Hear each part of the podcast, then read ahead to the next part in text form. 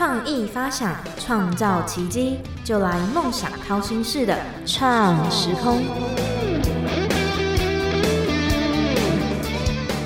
欢迎收听《梦想掏心式的创时空》，我是景景。那最近也是近几年，我们时常听到极简生活，不知道听众朋友有没有听过极简的室内设计呢？要如何打造出具有质感，然后又有仪式感的空间？透过室内设计师的创意规划，让我们享受生活。那其中是非常多的学问。今天我们节目中也邀请到了我们熟悉的室内设计工会。我们今天是邀请到林副理事长，还有我们冠军建材的林特助来到节目中，分享关于不管是室内设计还是居家空间的经营。我们邀请副理事长还有林特助跟大家打声招呼。Hello，大家好，我是林梦瑜，冠军瓷砖。Hello，大家好，我是台北市室内设计装修工会副理事长林建新，也是毫米设计的负责人。谢谢。OK，那我们节目呢是比较特别，就是会有几个固定的提问，那也是每个来宾来都觉得是特别难的问题。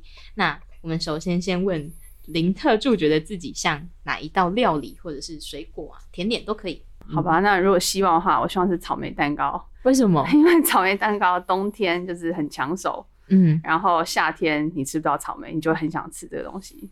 那是不是也应就是展现出了，就是林特助也是非常的热门？希望是，希望是，希望是。那我们副理事长呢？哎，形容自己像哪一道料理呢？我想我像日本拉面。日本的拉面 一栏的部分吗？有，我有去参观它的总部。哦，真的？对，因为其实，呃，我想大家知道哈，这几年拉面在台湾也非常流行。嗯。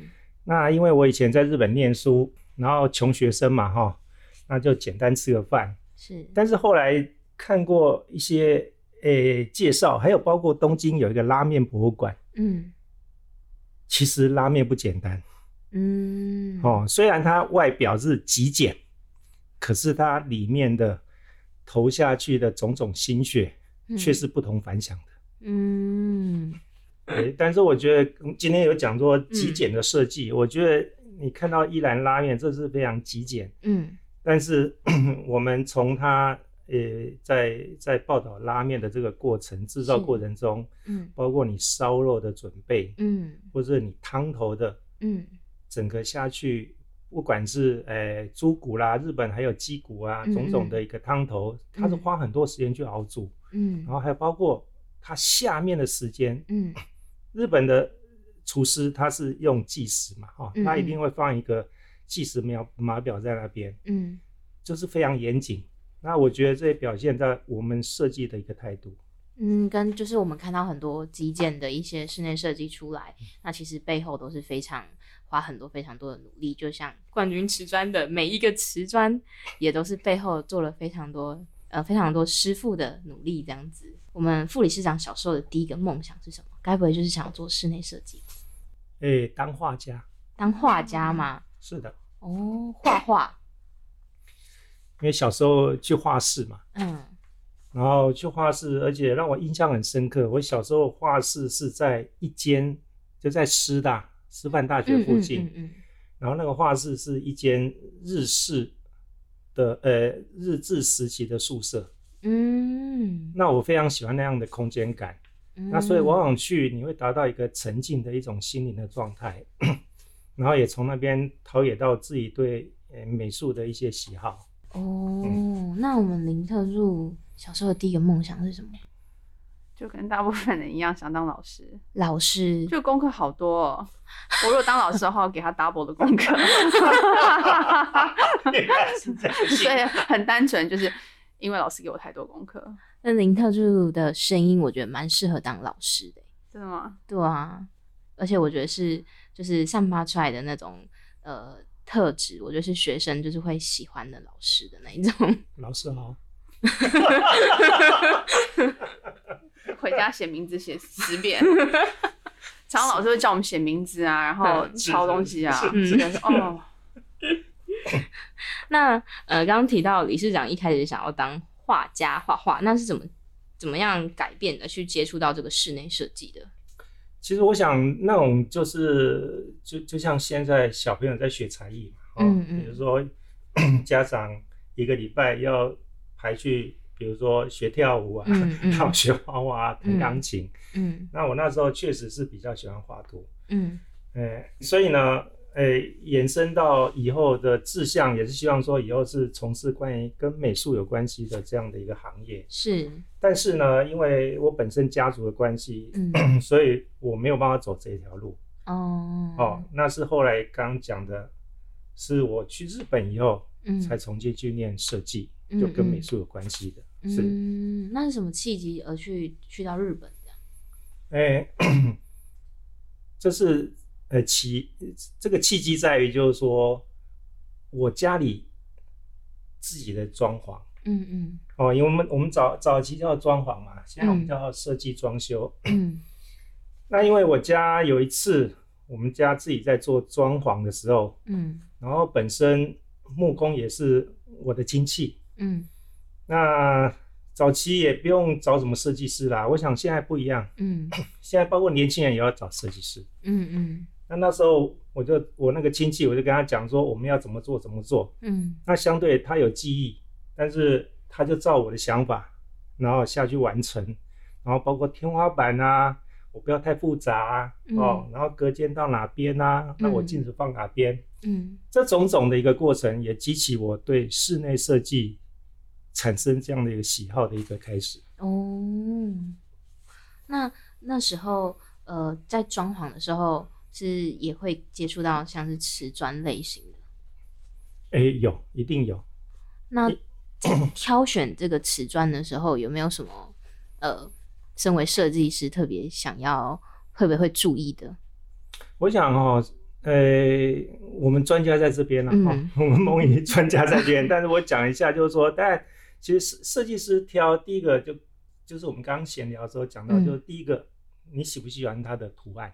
嗯嗯嗯，好，那再呢？图案之外，再下一步就是这一这一块砖的呃含水率嘛，哦，还有它的平整度，嗯嗯，那这个是到实实物的部分，嗯，那怎么说呢？比如说我们带业主去看瓷砖的时候，嗯，其实业主一般也是看这块砖你喜不喜欢，嗯，那再加以比如说我们专业的瓷砖制造厂或者设计师，嗯，加以说明以后。他才有办法去做一个最好的一个搭配。嗯，那刚刚提到瓷砖，那林特助本来想当老师，怎么会踏入这个呃冠军建材呢？因为下个学年老师不一样，功课比较少，我就觉得嗯 还好嘛。可以画图了吗？那怎么会踏入这个冠军？嗯，我大学时候念商，因为其实大部分就是华人世界的，就是小朋友出国念书都是念商嘛。嗯嗯。那我们家里就是做瓷砖，那其实当时也没有特别去想说，哎，我未来想要做什么。嗯。那看就是父亲很早就定下来一个，嗯，一个一个嗯。一个经营的宗旨，叫创造精致空间，提升生活品质。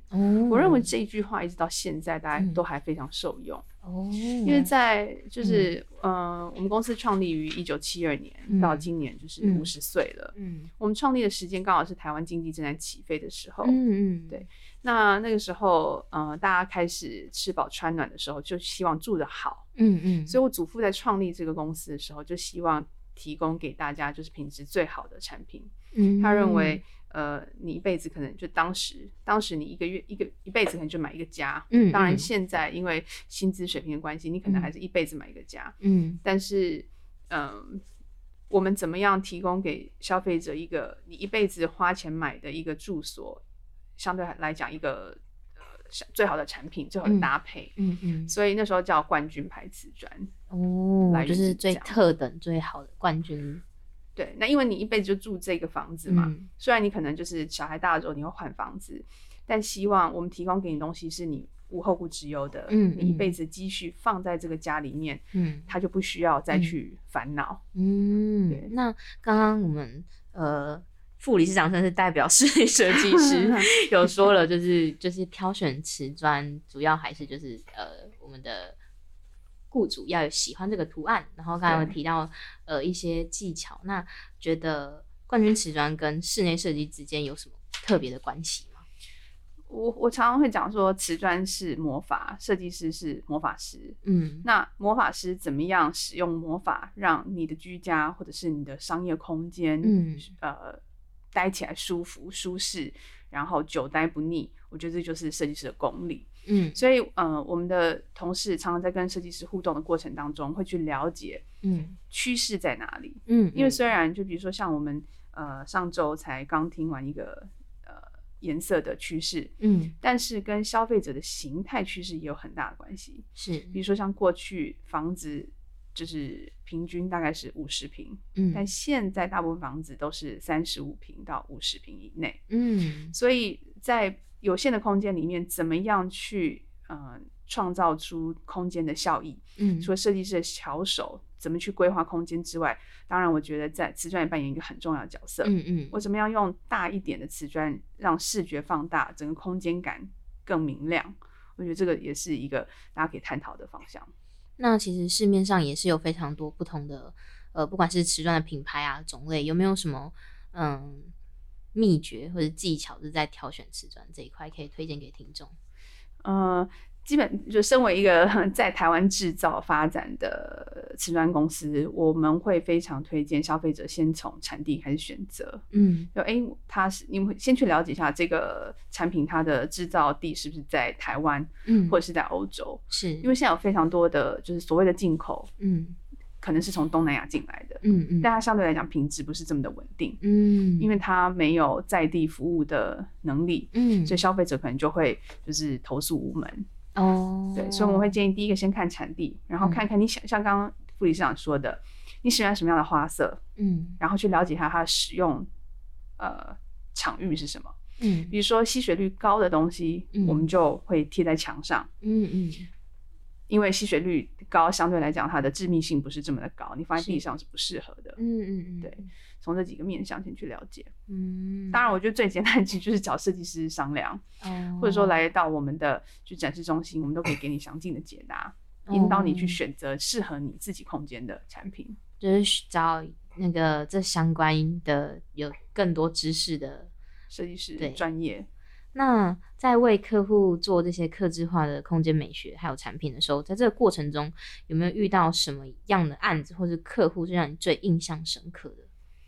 嗯，因为我从产品开发设计就是开始，我们以前在开发产品的时候，都会自己去欧洲买设计，然后回到台湾来做试验、做打样。嗯，印象最深就是常常会跟就是欧洲人一起搞到半夜，就为了要试出来一块我们满意的颜色。哦，因为我们的窑温是就是固定的嘛，所以我们要去抓到那个时间点，赶快趁适合的温度去，嗯，就是做这个样品。嗯，那另外就是最近刚好就是同事有提到说，哎，刚好有一个网红经纪人他在改造他妈妈的家，嗯，因为那是全是木地板，那是一个三十年的老房子，嗯，那全是木地板要改造拆掉之后，哇，发现整个都是白蚁，所以他必须整个拆掉重来。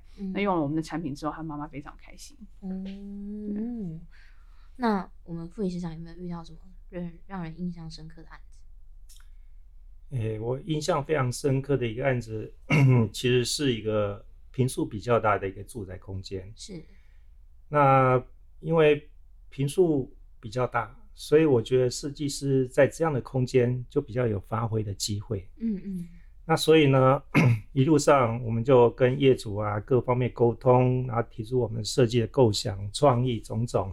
嗯。那终于经过几个月的施工，然后要 到最后完工的时候。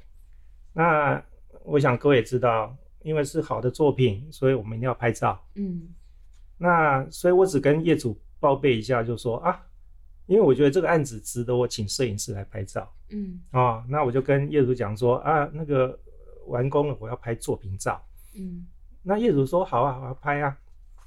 然后我就找外面的软装公司，嗯，来做布置。嗯，就布置好的当当晚，业主来看。嗯，因为他业主也很好奇嘛，你要拍照，你要呈现怎么样的一个场域来拍照？就业主来到我的来到工地一看，非常生气。为什么？他跟我讲说，设计师，你现在所有东西全部给我撤掉。嗯，就是我们到最后没有考虑，就是我们这个业主他的身份、他的地位，还有他的喜好。哦，比如说我们在硬体方面，我们都考虑到了，可是布置这种是一种软装的设计。嗯，那一般呃布置公司哦，比如说他只要求就是说，嗯，拍起来的场景好就好了。嗯，那比如说他跟你吊挂的呃服饰，嗯，其实不是很好的服饰，它只是搭配一个场景。嗯嗯嗯。然后包括哦，他的书是假的。哦。啊，我想这个就是布置的一一个一个一个专业上面的一个考虑嘛。嗯嗯。那结果。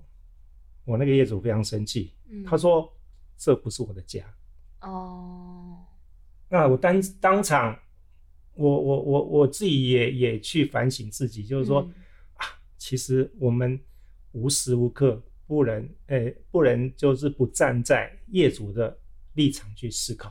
嗯，哦，你给他一个房子，那我们在设计的时候，我们会想到就是说生活的人。但是你要再进一步去想说说他的食衣住行娱乐种种，嗯，那所以这样子之下，结果全部换掉哦。那换掉是他愿意花钱去买这些饰品，嗯，还有包括他本身的衣物来做陈列，嗯嗯。哦，这也是给我们自己一个很好的经验，就是说，呃，硬装做好。可能只是半套，嗯，再加上软装的布置，嗯，是这样子。那基本上近几年大家都在推永续嘛，也包括今年的这个室内设计奖办的这个好家百百款，我们冠军建材也是大力的赞助这次的活动，也是主打永续。那冠军建材室内设计要怎么可以怎么样共同去打造一个绿色的工艺设计？嗯，冠军的产品从设计到制成都是以绿色为基础去规划的。嗯，我们在我们应该是台湾第一家，就是拿到就是嗯这个环保相关的这个生产制成的奖项的证书。是。那除了生产制成之外，我觉得从另外一个角度去谈呃永续，是看这个产品的耐用度。嗯嗯，因为只要你能这个产品如果耐用，当然不是塑胶，因为像呃瓷砖是可以回收的，塑胶是不能回收的。嗯，除了生产制成，它应该要符合环保的规范，比如说像我们的水是一百 percent 回收，嗯，然后我们的原物料就是百分之六十七都是可以回收再利用的。嗯，除了这个之外，我觉得从呃，耐用度，比如说我们提供十五年的保固这件事情，代表我们的产品，我们就是站在我们产品之后，给我们的产品做予保证。嗯嗯，我觉得它也是一个非常值得来谈的一个永续的角度。嗯嗯，那现在很多市面上有一些比较便宜的素材，比如说像一些塑胶的木板或者是塑胶地板，相对来讲。我觉得就不是这么的永续。嗯嗯，永续的基础应该是从你的生产制成到就是摇篮到摇篮的概念，它应该都是要可以一个善的循环。嗯，就是光制造本身，它就是呃在做的时候就有这个永续，有这个绿色的呃这些标章啊等等之类，一直到这个耐用度，它一直到可以用多长，然后等到它不能用了也可以做这个回收，这样才是最重要。这是冠军目前现在做到的。那那个设计师这方呢？刚刚听了梦鱼那个特助嗯。讲了一下这样子的过程，因为我们本身也参观过哦，他们在苗栗的工厂是，他们确实是尽尽可能去做到一个回收再利用，嗯嗯，哦，或是绿色制造的这样的一个一个使命感，嗯，那我想我这而且这又是我们台湾本土的企业，我觉得这值得赞赏。那其实以我们台湾室内设计师 的整个呃工作的状况来看，其实我们从要进场的那时候，嗯，其实我心里对很多呃现场的状况，我们心里就保持了一种比较沉重的心态，嗯，为什么？因为其实有很多房子里面很多东西，或许它没有那么败坏。它或许还是好的，那尤其就是说我们接触到新城屋，嗯，那新城屋里面隔间也也有了，嗯，然后地砖也有了，嗯，那可能卫浴都有了，嗯，但是因为，诶，购买者他的使用，嗯，然后加上设计师提供一个新的创意，或是给他一个新的生活的一个规划，嗯，可能全部都要改掉。哦，那其实我们每每在做这个事情，其实我们内心都是挣扎的，嗯，哦，但是我觉得这个呃，包括冠军这边也了解，这是台湾的常态，嗯，就是说建设公司卖你就是这样子，嗯嗯，那你要不要？是你的事情，嗯嗯，哦，当然也有毛坯屋啦，但我觉得毛坯屋在台湾还还不是完全成为一个气候嘛，哈，嗯。是，那所以，所以我个人就是说，这种种过程，就是把新的打掉，然后丢丢到垃圾桶，当然有回收，嗯，哦，但是我想就以这个我们来探讨，就是说，诶，我们如何增加所谓的回收再利用，嗯嗯嗯，哦，那回收再利用。相关对我们从业人员，我们心里的负担比较少一点。是。哦，那像像呃呃某个宗教团体，比如说他保把保特瓶，嗯，哦加以分解，嗯，然后做成衣服，嗯嗯，做成毛毯，嗯，而且做成一个很好的商品，嗯嗯，我觉得这本来就是一个。诶，一一不管是哪一种企业，我觉得都是保持这样的使命感的话，嗯，我我觉得对我们呃所谓的永续环境跟未来才是正面的，嗯，那所以我个人一直认为说，在于回收再利用这边，哦，企业怎么样提供一个更好的一个啊一个使用，嗯，所以室内设计跟其实冠军赛是相通的，对。对副理事长来说，代表室内设计师，那冠军建材可以带给你什么？哎，其实冠军建材哈，在我们台湾深耕五十年嘛，哈，刚刚讲的，我们常在讲一句话，是为什么我们要选用冠军瓷砖？嗯，套一句业界的话，冠军瓷砖的好，师傅最知道。嗯，真的，我们只要叫国产瓷砖使用的时候。现场师傅马上就知道，嗯，这个瓷砖的好坏，嗯，哦，我想大家应该可以认同，因为做是他们在施工，对，哦，当然，当然设计师有兴趣是可以小试一下了，啊，但是 没有，啊，对，就就像日本那种那种那种叫做什么，呃，before and after 那种那种房屋宅修啊，然后设设计师秀一下，但是毕竟那个只是为了。呃，节目的要求，但我讲实在话，就是说，冠军瓷砖在我们业界来讲，它是一个领导的品牌。嗯，那尤其师傅在做的时候，他们更希望我们是采用冠军瓷砖。嗯嗯。哦，第一个它的平整度，嗯，哦，刚刚讲的吸水率，嗯，哦，那相对在误差值也非常小。嗯，哦，所以他们做起来相对轻松。嗯。那对于冠军建材来说，室内设计师可以带给你们什么？嗯，我觉得设计，我觉得室内设计师给冠军最大的嗯收获就是不不不不间断的灵感来源，不间断的灵感。对，因为在呃，我们是产品开发的厂商，嗯，但设计师是是。嗯，站在消费者的角度去给我们不同的 feedback，了解他在这个空间里面使用上会有什么样的想法跟建议。我觉得这个对我们来讲一直都是非常有帮助的。是，比如像同一个空间里面，瓷砖可以是配角，嗯，也可以是主角，那就要看我们设计师，就我刚刚提到的魔法师，嗯，怎么样去使用这个魔法，让这个空间有不一样的感觉。嗯，所以一直以来，设计师设计工会都给我们非常大的。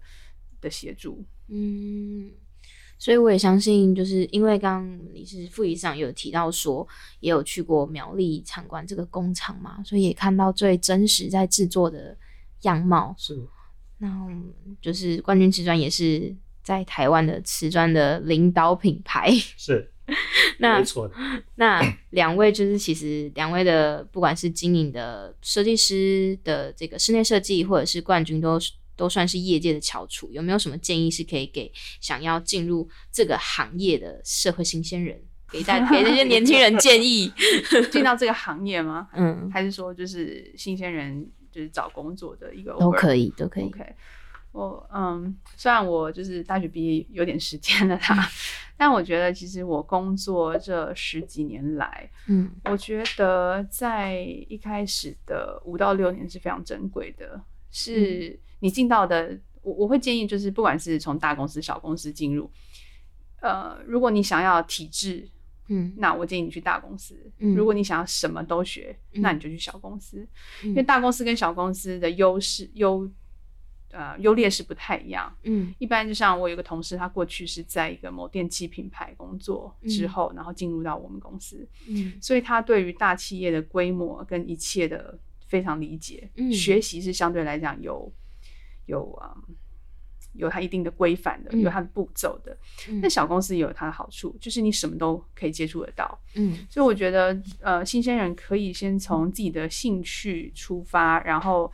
不管是大公司、小公司，你学到东西都很都很多哈，只是说它的层面不太一样。嗯，所以我觉得刚出社会可以就是多多尝试。嗯，就是前这个五六年最重要，就可以学到最多的东西这样子。对，然后你就会开始摸出来你自己到底适合不适合什么，然后再去决定你是不是要往哪个方面多去发展。嗯，对。那我们副理是这样。哎，我记得我在日本念设计学院的时候。那学校在最后一个寒假，嗯，是有安排校外实习，嗯，就是我们去设计事务所实习一个月，嗯，那其实，呃，我也常常就是跟学校年轻人讲，就是说，呃，以实务来讲，哈，就是刚出社会，我觉得就是还是要自我多加学习，哦，因为毕竟学校教的比较偏理论嘛，哦，也偏创意。那那时候一个月的实习，其实我去，我知道我没有办法帮什么忙，嗯，哦，尤其我是一个学校的实习生，嗯，那所以学姐，尤尤其我想各位也知道，日本的一个阶级是非常明显的，是，哦，包括他们在公司的流程都是都是非常井诶井然有序，嗯。哦，比如说我是一个实习生，我进去能做的，我不可能像我们台湾呐，我们台湾当然比较开放的环境，嗯，啊，可能进来你就可以画图，嗯，但以日本来讲，诶，你刚进去可能就是打杂，嗯嗯，剪剪贴贴啊，哦，然后被人家叫来叫去啊，哦，然后这个是日本日本呃事务所的一个呃大部分一的状况，嗯，那我一进去，学姐就跟我讲，就是说。那这样子好了，你早上来哈，就先浇树，嗯，哦，因为办公室里面有一些绿色植栽嘛，嗯，哦，你就先先浇树。我说好，我知道，嗯。那在一个月后以后呢，嗯，那些树全部死掉了，因为我每天给它浇水，嗯，浇太多，浇太多，浇太多水，嗯，就浇到那个植物都死掉了，嗯。啊，那那我只是想跟年轻人讲一句话，就是说，诶，其实持之以恒哦，你还是会成功的，但是不要把树浇死。局长，我发现副局长很听话，是所以等下是下个礼拜就会教呃一百次的自己的名字 给林特助吗？一百次，一百次给，超真的是每天教。每天浇水哦，那真的是。那我们今天也跟两位聊了非常多，那我们先请我们林特助来介绍一下冠军瓷砖，好了。冠军的理念是创造精致空间，提升生活品质。嗯，那我们欢迎呃对这个行业有兴趣 或者是认同我们这个理念的，嗯，多多来。就是冠军找找有没有适合你的工作，那呃，打造专属空间，冠军瓷砖是你一辈子的选择。嗯，我们老板常讲说，你选对瓷砖，你一辈子不用担心。很简而有力，真的是领导台湾冠军品牌的，是 不用多做解释，大家都知道。那 师傅最知道，师傅最知道，设计师也很知道呢。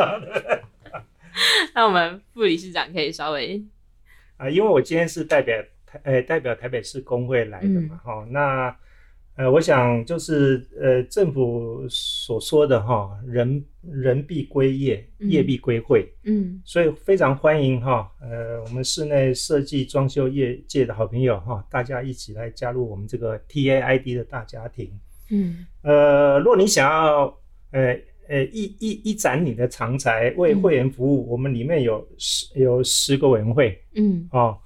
那若你觉得你你一直在做设计，觉得很烦闷，你的可以来加加入我们十个联谊会。嗯，那我们十个联谊会里面有登山，哦，有起重机，嗯，有摄影，嗯，哦，那有译文，种种，嗯，哦，所以希望，呃，各位，呃，在线上听的朋友，嗯，一起来加入我们 TID 台北市工会，谢谢，推荐。所有有听我们 podcast 的室内设计师都可以加入，因为我我看还有跳国标舞，是不是？啊，是的，对，然后还有健身，就非常丰富。是是是是，然后也可以交到非常多关于室内设计师的这个朋友，这样。是是是，我觉得从这些联谊活动之中，呃，不光是个人收益，我觉得你可以来这边交到很多我们自己业界的好朋友。嗯，OK，好，那我们今天很快节目就到达尾声，我们特别感谢呃副理事长还有我们特助来到我们节目中，跟我们分享很多不管是趣事啊、业界的事情，也包括鼓励年轻人这样子。那呃，如果想知道更多关于业界的成功的秘诀，或是更多趣事，就不要错过我们每周五的创时空。我们谢谢副理事长，也谢谢林特助，跟大家说声再见。好，拜拜，谢谢，拜拜。